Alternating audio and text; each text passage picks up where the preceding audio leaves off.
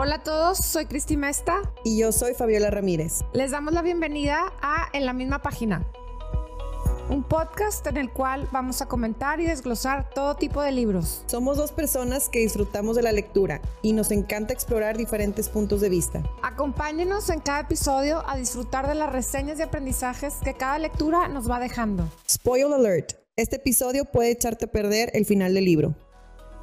Que lo disfruten. Bueno, hola, ¿cómo están? Bienvenidos a un episodio más de En la misma página. Hoy estamos felices con Laura Martínez Bellí, eh, autora de, el último es La, la Mesa Herida. Em, también tiene también, este de, ¿Es Bellí o Belí? ¿Cómo lo pronuncia? Belly. Ah, perdón. Es que aquí como que le doble le dije, pero bueno, también este, por si no te vuelvo a ver, que ahorita quiero comentar un poquito al final de este libro porque tiene unas similitudes en centros personajes, pero bueno, queremos hablar de la mesería. Sí, yo también, este, también al final un poquito el de, el de que está espectacular también la otra Isabel. Pero ahorita estamos, em, el tema es la meserida. ¿Qué libro, Laura? Qué barbaridad, espectacular. Terminé y quería googlear todo, este, quiénes sí existieron, quiénes no, bueno, ahí lo pones un poquito al final, pero qué manera de, de poner así al aire, ¿no? ¿Qué fue lo que pasó con, con ese libro? ¿Qué te inspiró? ese cuadro, ¿Cómo, ¿Cómo te llamó la atención este? ¿De dónde nació esta historia, más bien dicho? Pues esta historia nace de la noticia en el año 2019, más o menos, de que había aparecido la mesa herida, ¿no? O sea, salió en varios titulares que había aparecido el cuadro perdido de Frida Kahlo y la historia que contaban, nadie le daba crédito a la historia que, contra, que contaban, incluso había algún artículo que decía la, la imposible historia del cuadro desaparecido de Frida Kahlo.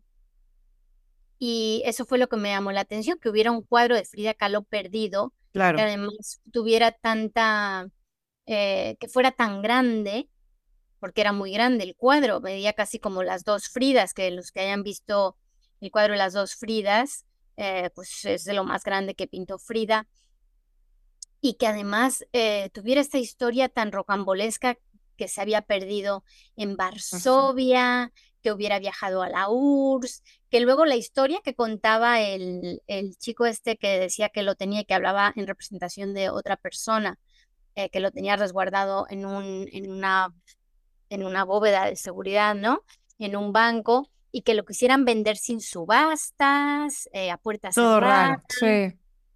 Era muy raro, pero lo interesante era la historia del cuadro, la historia de que hubiera desaparecido este cuadro en el año 55. Entonces me puse a investigar. Okay. Dije, a, ver este cuadro, ¿qué es? ¿Cuál fue la historia? Exacto, ¿cuál es la historia de este cuadro? Y así fue como fue, pues se me ocurrió, dije, aquí hay una novela, ¿no? A mí me encantó precisamente porque es de algo de hecho real, ¿verdad? Y, pero te va llevando obviamente toda esta trama de, la, de los personajes y al final si dices, me hubiera encantado, pero bueno, este no existe, no, este no existe, pero te quedas enganchada en la manera en que narras la, la trama y me gustó mucho, a mí me gusta mucho la novela histórica, me fascina y me gustó mucho que en la tuya precisamente empieza de, de, desde los ojos de Frida, porque lo está pintando, ¿verdad? Pero es un México posrevolucionario, o sea, como que un México que, que, que tú ves a trazos de Frida que hay como un comunismo latente y de esta, parte de esta parte que pues poco se habla realmente, este, de esa parte de que los artistas querían eh, sentirse honrados, que eran comunistas y, y los llevaban como a mucha honra y luego terminas, te va llevando desde México a la URSS y luego Berlín y luego después en la caída del muro de Berlín. Entonces, y va pasando las generaciones y eso a mí me encantó, me encantó cómo pude a través de las protagonistas ver la historia y aunque unas sean reales y unas no sean reales, la historia pasó real y eso me fascinó cómo lo pintaste. Bueno, es que la novela histórica eh, siempre trabaja con la ficción, ¿no? O sea, yo creo que aquí hay un malentendido generalizado de lo que es una novela histórica y se tras se, se confunden mucho eh, lo que es una no, la historia y la disciplina de la historia con la disciplina de la, literatura, ¿no? Eh, ya lo decía Carlos Fuentes, ¿no? El arte es, hace verdad eh, los vacíos de la historia. Siempre la literatura va a ser más vívida, más va a poner énfasis en la interdisciplinariedad de temas que la historia eh, luego a veces pasa por alto. Y mm, vamos, yo creo que decir, me parece, a mí me llama la atención cuando la gente me dice que, que mezclo historia con, con, ficción, porque esa es la definición, la definición de una novela histórica. O sea, no tendría por qué sorprendernos eso. Claro, novela al final del día, histórica pero novela. Es literatura, es literatura y hay, hay quien dice que cualquier no, toda novela es histórica, no mm, de alguna manera, porque todas se engloban en un, contexto que sucedió en algún momento. Ahora, eh, los personajes ficticios dentro de la novela histórica, eso es desde el siglo XIX y XX ya se viene trabajando, ¿no? Que se utiliza esa novela anónima, esa pequeña historia íntima para poder hablar de la cotidianidad de las personas, para poder mostrar un contexto, para poder mostrar una realidad, una sociedad de una época. Eso siempre se, ha hecho a través de los personajes ficticios, ¿no? Y eso es lo que hace que parezca verdad. Realmente, ese, es, ese es el kit de la cuestión siempre. Y yo que soy apasionada de la historia, esa es la manera en que yo aprendo más, porque te entra la curiosidad, como a ti te, te entró la curiosidad por el cuadro y investigar más, a mí, como dijo Cristian al final, te entra la curiosidad y quieres saber más. Entonces, pues agarras al Google y empiezas a ver la historia de la Casa Azul, por ejemplo, como que a ver cómo estaba Frida pintando y, empiezan estas como cuestiones que te van llevando más allá y aprendes. Claro, y, además hay un gran, hay un gran desconocimiento de, de, la propia historia de México, porque eso de que eh, en los años 50 eh, y desde Vasconcelos, que existía esta tendencia izquierdista en el arte y toda la intelectualidad era de izquierdas, esto era un común denominador de todo el, todo el arte que se hizo en esa época. O sea, esto no era solo exclusivo de Diego y de Frida, para nada. De hecho, era la, intelectualidad, eh, tanto en literatura como en arte, como en teatro, Pensemos que eh, en esa época hay muchísimo eh, libre pensador que ha venido huyendo de la Segunda Guerra Mundial de Europa, han venido huyendo de, la Europa nazi, han venido huyendo de la Guerra Civil Española. Todos los republicanos que se exiliaron en México en esos años son de tendencia de izquierdas, comunistas, muchos del Partido Comunista, por ejemplo, que en España estaba prohibido, y era Mm, pues la UNAM se llenó de pensamientos de izquierda. O sea, esto no debería extrañarnos, ¿no? Al contrario. Y eran temibles, eran temibles. la gente no los quería, ¿verdad? No, claro que sí, claro que los querían, ¿por qué no? Pues no sé por qué. era, la era, la, era la Era intelectual, sí. Pero yo siento que. Eran los que creaban el pensamiento. Y los rusos eran los que habían vencido, digamos, a Hitler, eran los aliados. Lo que pasa es que enseguida empieza el discurso de la Guerra Fría, en donde eh, se empieza a crear este discurso de que los malos son los rusos. Este es un discurso creado por Estados Unidos, eh, pues para, para evitar el, el pues eso, la, la, intrusión del comunismo en, en el libre mercado. Y entonces parece que, porque además México está muy pegado a Estados Unidos, que eso es lo que impera, pero no. Durante muchos años, eh, hasta que, bueno, que, que entraron después otras ideas políticas y otras generaciones, eh, toda la intelectualidad y el pensamiento siempre ha sido de izquierdas. Además, en, en este libro, y creo que es un común denominador tuyo, además de pensadores o pensamiento intelectual, te enfocas mucho en la mujer, en este caso en Frida.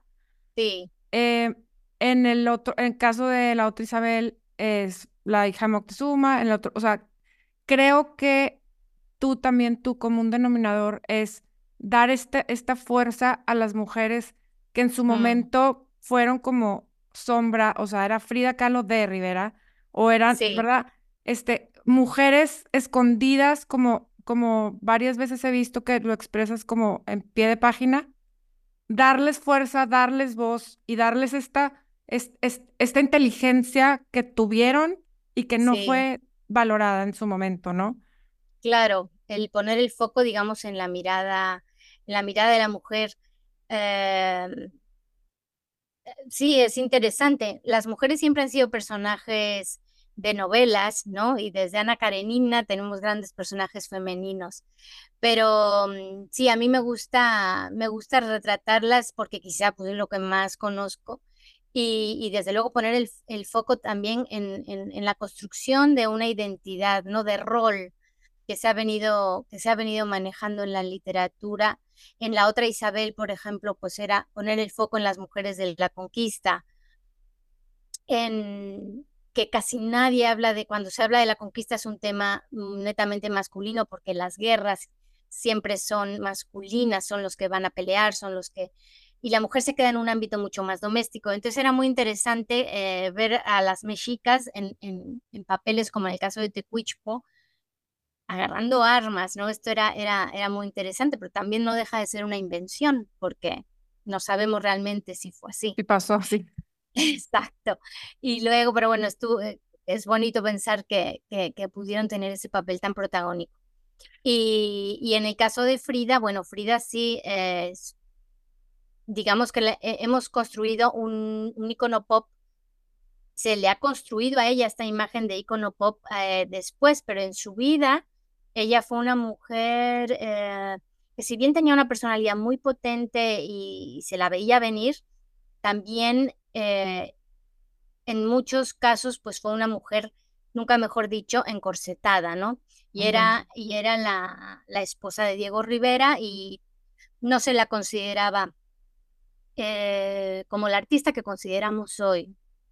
Aunque claro, como su vida siempre estuvo teñida de tragedia por todo el accidente, por el tema de las operaciones, em, por todo toda la imaginería que construyó ella a, través de su misma persona, porque ella tiene identidad propia, ¿no? Desde esas fotos que vemos en la juventud vestida andrógina, ¿no? Er, desafiando la norma, vistiéndose de hombre. Sí. Ese tipo de cosas. Ella ya tenía una personalidad muy fuerte. Y, fue controversial.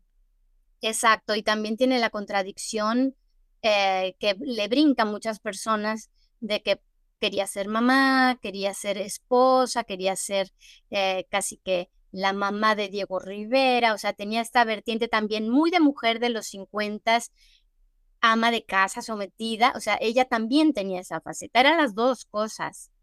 Y vemos... Y esa contradicción vivía en ella, claro.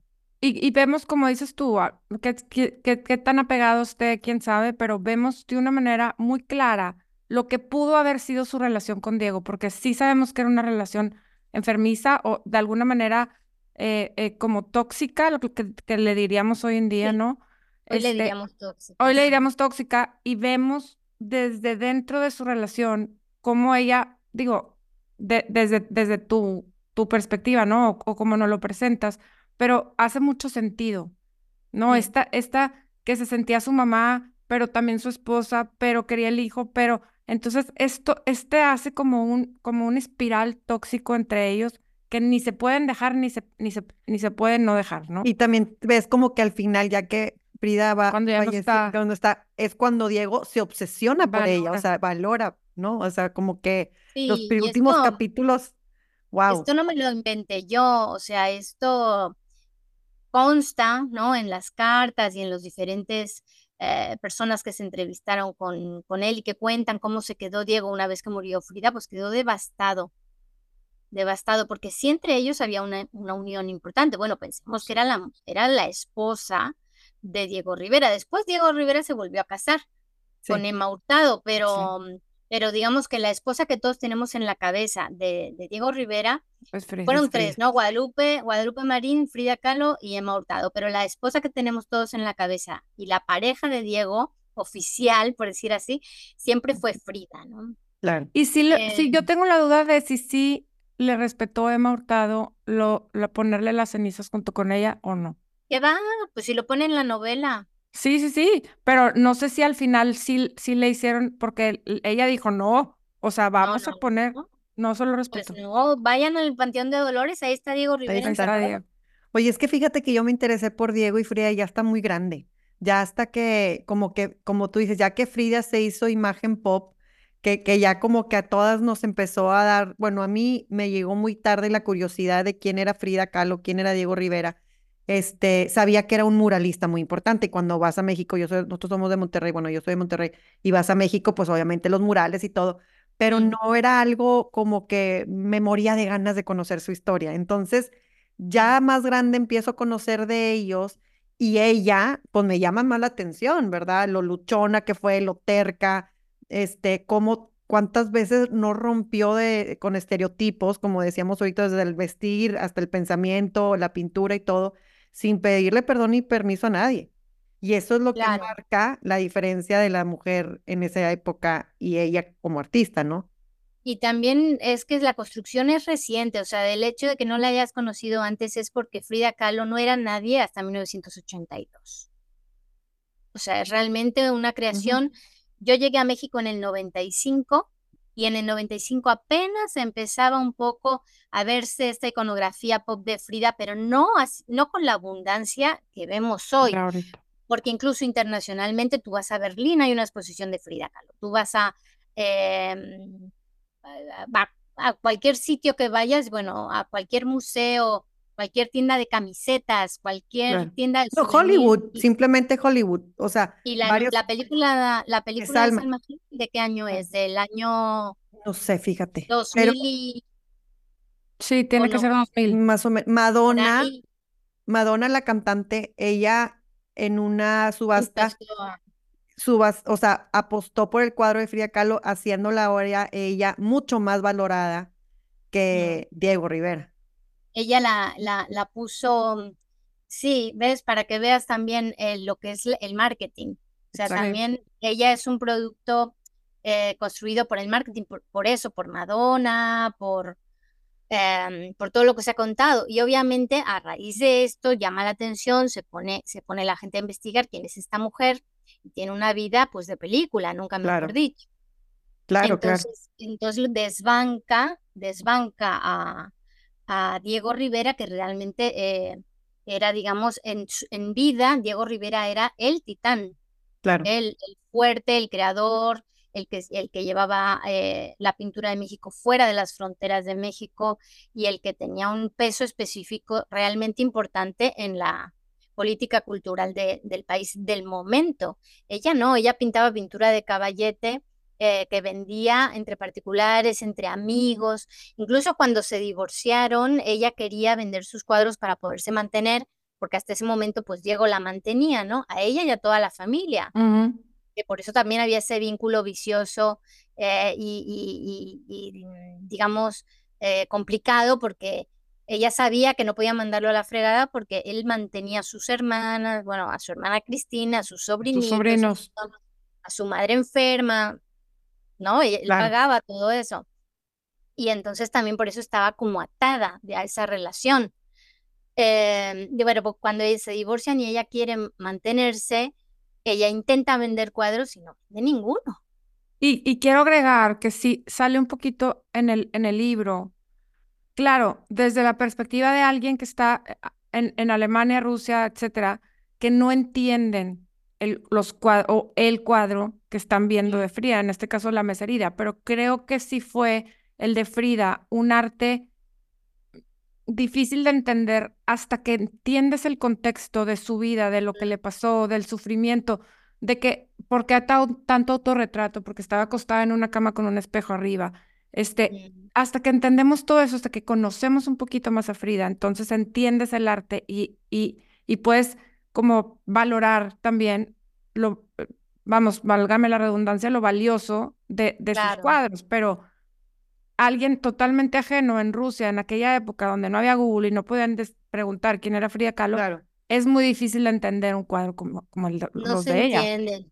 De hecho, muchas personas en la actualidad, aún sabiendo quién es Frida Kahlo, no entienden los cuadros, no los entienden, no los comprenden.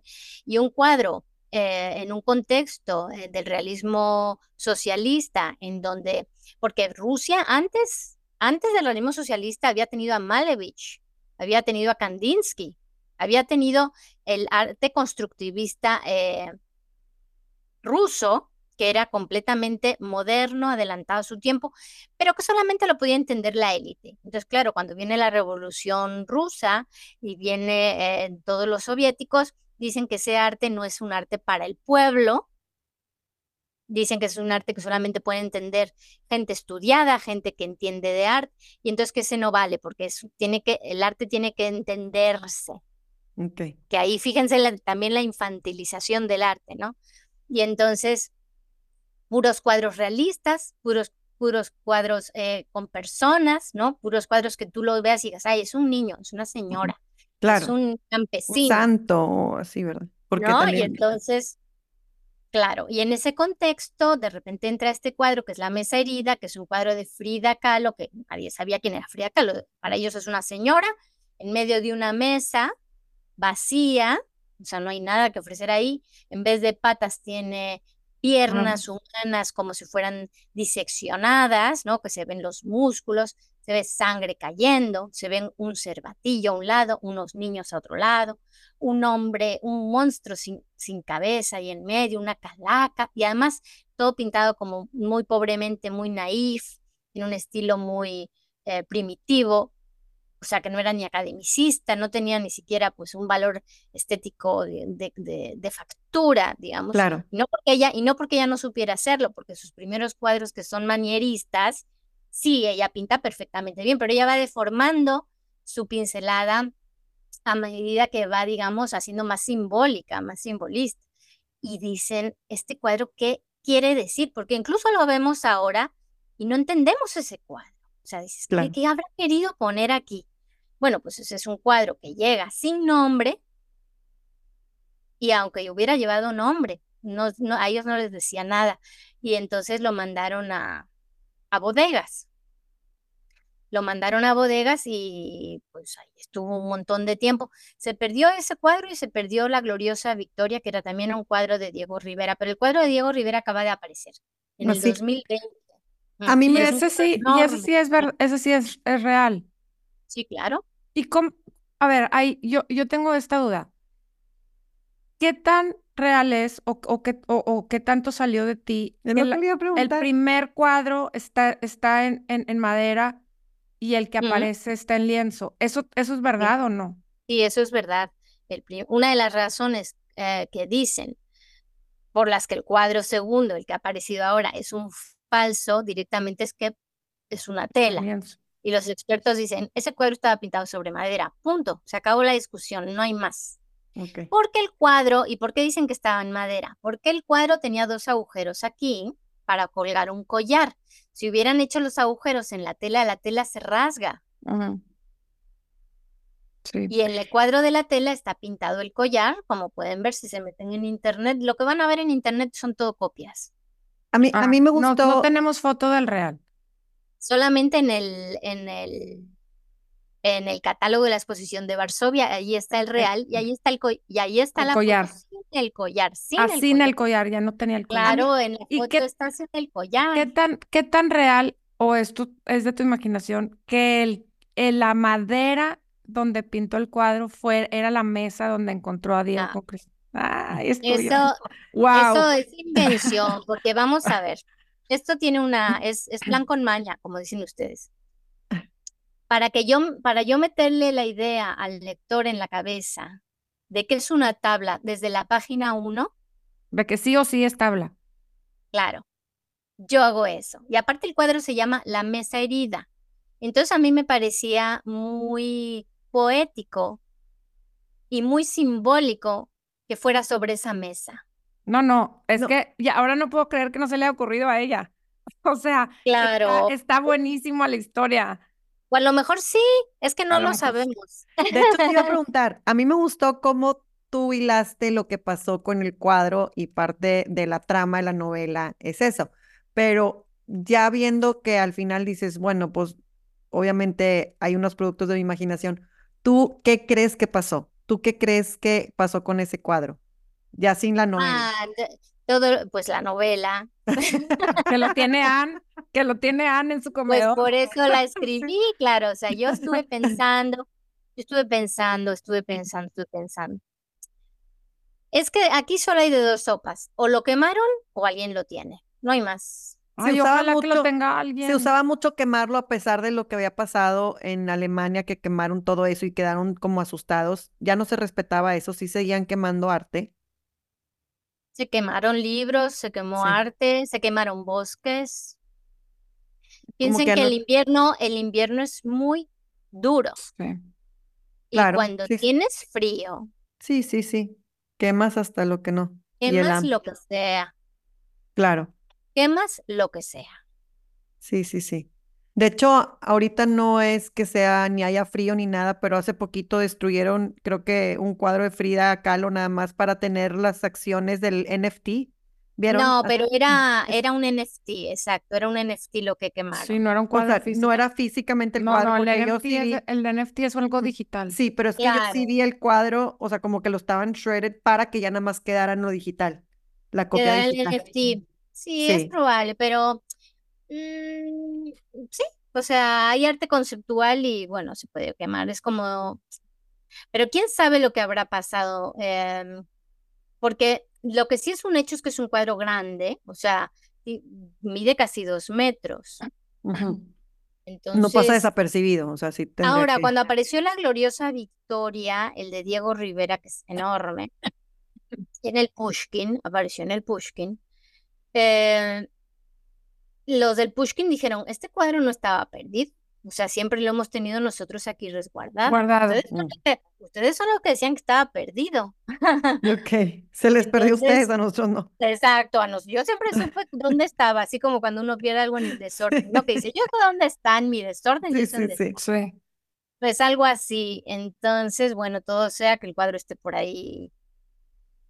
Oye, Laura, yo te quiero preguntar algo. Cuando yo leí, es- cuando estaba leyendo y veía las conversaciones en la parte de México con Frida, con sus hermanas y todo eso, la manera, el diálogo, la manera de narrarlo, yo dije, esto tiene que ser una mexicana, o sea, una mexicana realmente sí habla así, o sea, y de repente me doy cuenta que eres española, pero bueno, viviste en México. ¿Cómo se te ocurrió? ¿Cómo aprendiste todo eso? ¿Cómo te, te pegó Porque yo soy, yo soy mexicana, Tú eres mi alma mi alma es mexicana. A mí lo que no me sale, a mí lo que no me sale es escribir como española. Ninguna de mis novelas, y tengo siete, salió en español. Sí, sí, sí. ¿Y por qué? Porque no me sale. A mí lo que me sale es lo mexicano. Yo sí dije, eh, ¿cómo es española? Bueno, ya me di cuenta que después viviste mucho tiempo en México, 20 años viviste aquí, 20 ¿no? años. Yo soy mexicana de, de pensamiento, palabra, obra y omisión. De todo. Muy bien. Por todos lados. Pues sí, sí pareces mexicana por cuando Sí. narras el vocabulario, la forma de, de decir las cosas, este, todas las cosas que es como tradiciones mexicanas, obviamente. Y Son- albureo, Sí, albureo claro, exacto. cabuleo, Las expresiones, sí. Oye, fíjate que yo estuve, yo estuve en la Casa Azul eh, hace muchos años, yo creo que unos 15 a lo mejor. Ha No, cambiado mucho. no te imaginas cómo quiero volver a ir, porque Sí, todo se desarrolla ahí adentro. Entonces digo, ay no, o sea, quiero volver a venir y, casi que con el cuadro, con el libro en la mano, ¿no? y ha Porque cambiado muchísimo porque tiene ahora una museografía diferente y está súper bien montada la exposición de Frida y han aparecido, fíjense, hace unos años, bueno, cuando Frida murió, eh, Diego dejó dicho a su amiga Dolores Olmedo que eh, lo que estaba en el baño de Frida no se podía abrir hasta dentro de cinco años, ¿vale? Y en eso murió Diego, en el año que murió, en el 57, murió Diego. Y entonces Dolores Olmedo dijo, bueno, lo que está en el baño, hasta dentro de 20 años no se puede abrir. O sea, Ah, ella extendió, extendió la orden de no abrir ese baño hasta dentro de 20 años. Y el, y el baño se abrió hace cinco años, una cosa así. ¿Y cuál era la ¿Y qué razón? había? Para conservar. Todo lo que estaba en el baño se, se expuso. Está preciosa la exposición. Sus corsés, su pierna, la pierna ortopédica, Wow. eh, las medicinas, las inyecciones, las vendas, cuadernos, un montón de diarios. Todo eso estaba en el baño. Wow. Y todo eso se puede ver ahora, pero se puede ver. De hecho, han hecho libros eh, y publicaciones eh, con todo lo que han descubierto a raíz de que ese baño se abrió, porque se, se, mm, se respetó el deseo y no se, no se había abierto al público. Wow, Mm. qué impresión. Yo no he ido, fíjate, no conozco. Está bien bonita, pero yo me acuerdo que, que cuando fui, como que me impresionó que estaba, este, como, como más austero de lo que me imaginé, o sea, como la silla de ruedas de madera, o sea, no una silla de ruedas, silla de ruedas, Actual. una de madera, el no sé qué, o sea, y todo chiquito, o sea, está, o sea, los cuadros muy chiquitos, o sea, como que siempre los has visto en foto. Bueno, las dos Sí. frías sí, sí la hemos visto, sabemos que es grande, pero los cuadros los ves en foto y no sabes que son tan chiquitos Sí. la cama, o sea, todo está como más chiquito, pero eso, eso, o sea, me metí en mi, en mi memoria así acordarme, y, pero ahorita me quiero volver a ir, porque de verdad que Sí. es, o sea, es el lugar, ¿no? Del libro y, y Lo vas a ve- ver diferente, lo vas a ver diferente. Yo también fui antes de escribir la novela y después de escribir la novela, fui a la Casa Azul. Sí. Muy bien. Oye, Y, y es diferente la experiencia, sí. y platícame un poquito más de tu, de tus otras novelas. A ver, aquí tengo una de Por si no te vuelvo a ver. Esta me la recomendaron hace como dos o tres años más o menos. Este, y cuando te dije, ay, aquí tengo tu novela, me dijiste, no, lee la otra Isabel. O sea, ¿te gusta Sí. más una que otra o qué? Lo que pasa es que esa es la primera, esa la Ajá. escribí en 2002 Ok, y la otra Isabel es del 2020. Exacto. Es la, es una antes que la mesa herida, ¿correcto? Es, el- es la anterior a la mesa herida. Y luego está la mesa herida que acaba de salir este año. Por eso dije, lee mejor esas, porque esa es una novela, pues es, es una novela de juventud. La que la, las, por si no te vuelvo a ver, es una novela muy, muy linda, muy entrañable, pero hay un salto cuántico con la otra Isabel, yo considero importante. Sí, sí. Y estás Y con ahorita... muchas otras, también está Carlota. Sí. la Carlota Mm. no la he leído, fíjate, pero la otra No, Isabel, tampoco. esa le traíamos ganas porque nos encanta la historia y todo, pero le dije a Cristi, si vamos a comentar una, tenemos que Sí, comentar la la, más nueva. Wow, me encantó. ¿Traes alguno sí. ahorita, o algún otro proyecto? ¿Estás trabajando en, en algo? ¿O No, ahor- ahorita ahorita estoy estás leyendo. disfrutando? Exacto, estoy, estoy leyendo porque como he escrito tanto últimamente, la otra Isabel me llevó también tres años escribirla, la mesería me llevó año y medio, eh, entonces al final son cinco años que yo estoy leyendo solamente cosas de la novela, cosas para los, los temas que me interesan y no he podido leer por placer cosas, Mm. libros que yo quiero leer. Este año me voy a dedicar a ser lectora solamente que me parece, es una bendición leer, porque además yo también soy profesora de novela, doy cursos de novela histórica. Ahorita, por ejemplo, antes de entrar al podcast con ustedes, estaba preparando una clase para los del máster de escritura en la Escuela de Escritores de aquí en Madrid, que les tengo que dar una clase. Entonces, me preparo mucho las cosas y luego no tengo tiempo de leer. Claro. Claro. ¿Qué estás leyendo ahorita? Ahorita estoy leyendo El ancho mar de los sargazos de Jean Rhys, que es eh, como la precuela de Jane Eyre, es la historia de la señora Ah. Rochester. Ujú. Ah, sí. Y luego estoy, eh, bueno, me acabo de leer un curso de literatura de Nabokov también, eh, curso de literatura rusa. Estoy ahora, voy a empezar La muerte de Ivan Illich, acabo de terminar el de Edith Wharton que se llama Ethan Frome. Y antes me leí el Frankenstein, que no había leído nunca Frankenstein. Y fíjate, ahorita que estás diciendo que te, que te empapas para después tú escribir, sí se nota, ¿eh? Sí se nota porque en la novela esta de La mesa herida das mucha cultura, das mucha cultura y están, este, lo del expolio nazi, por ejemplo, todos los cuadros, todo lo que sucedió y lo das así en rasgos.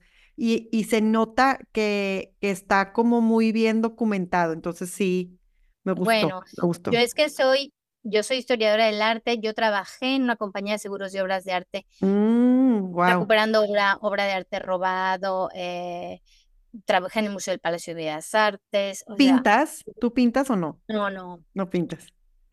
No, mi mamá es pintora. Ah, sí. Mi mamá es pintora, pero yo no pinto. Yo pinto con palabras solo. Pues hermoso, pintas hermoso para que sepas. muchas gracias. Te felicito. Sí, y al final te tengo, al final uno se tiene, o sea, uno no puede acometer una, una, la escritura de una novela eh, como esta sin, sin estar bien empapado de, todo el texto, claro. claro. No, lo haces muy bien, muchas felicidades. De verdad, gracias. gracias, gracias por el tiempo, gracias por estos libros que nos hacen, nos enriquecen como, como personas, como mujeres, como lectoras. Gracias. Claro, y espero, va aprovechando este comentario, que también lo lean hombres, porque ya a veces parece que este tipo de novelas son para mujeres y la literatura es universal y no tiene género. De acuerdo. Y a veces parece últimamente que las historias de mujeres son solo para que las lean mujeres. Emma Bovary es una, una novela que escribió Flaubert para todos, para mujeres y para hombres. Tolstoy escribió Ana Karenina para, todos, de acuerdo. Y, y entonces que, que, se nos vaya quitando esa idea de que las historias de mujeres son solo para que las lean las mujeres. De acuerdo, de acuerdo. Pues bueno, muchísimas gracias otra vez por conectarte, por estar aquí, por la entrevista y espero vernos pronto. Ojalá te conozcamos algún día acá por México, por tu país. Ojalá, ojalá. un, abrazo muy fuerte. Gracias, Laura. Bye bye. Adiós.